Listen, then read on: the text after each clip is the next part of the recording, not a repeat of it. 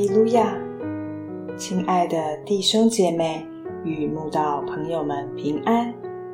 今天我们要分享的是《日夜流淌心中的甘泉》这本书中九月十七日手中巧妙的引导这篇灵粮。本篇背诵京剧诗篇七十八篇七十二节。于是。他按心中的纯正牧养他们，用手中的巧妙引导他们。神常常以他手中的巧妙引导我们，特别是在前面道路暗昧不明、阻塞不通的时候。那时，突然一件简单事情的发生，就扭转了整个局面。而这简单的事情，对许多人来说，真是算不了一回事；但对属灵嗅觉敏锐的人来说，就知道这是神手中巧妙的作为。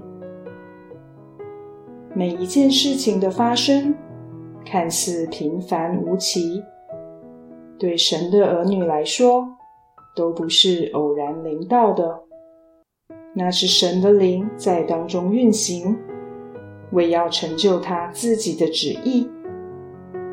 只有属灵的人才看得懂这些事，不属灵的人对神的作为总是毫无感觉。他们不知道神总在黑暗中默默为爱他的人敞开一条可行的道路来。只要信心坚定地往前走，越走就越光明。所以，当神的旨意不明显，四面道路又被阻挡时，更要把自己完全交给神，让他按心中的纯正牧养你，用手中的巧妙引导你。虽然他不会告诉你前面的景况、后来的发展，但他必为你负责到底。亚伯拉罕的老仆人去为以撒寻找妻子，当他到了拿鹤城，心里一根神祈求，使我近日遇见好机会，利百家就来到井旁打水。这是偶然的吗？伊萨在基拉尔居住，需要挖井得到水源。他的仆人随便一挖就是活水井，也是偶然的吗？约瑟在埃及的监狱里，靠着帮法老解梦，得以成为埃及宰相，也是偶然的吗？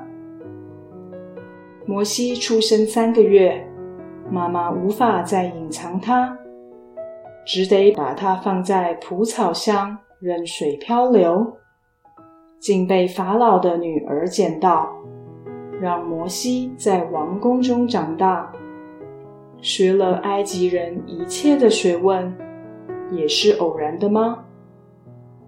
这当中的每一件事，没有一件是偶然的。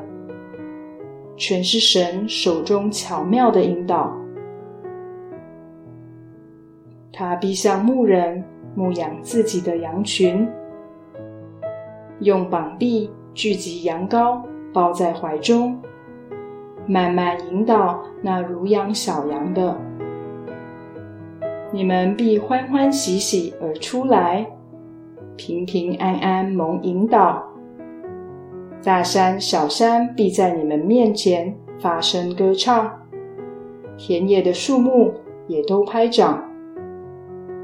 耶和华也必时常引导你，在干旱之地使你心满意足，骨头强壮。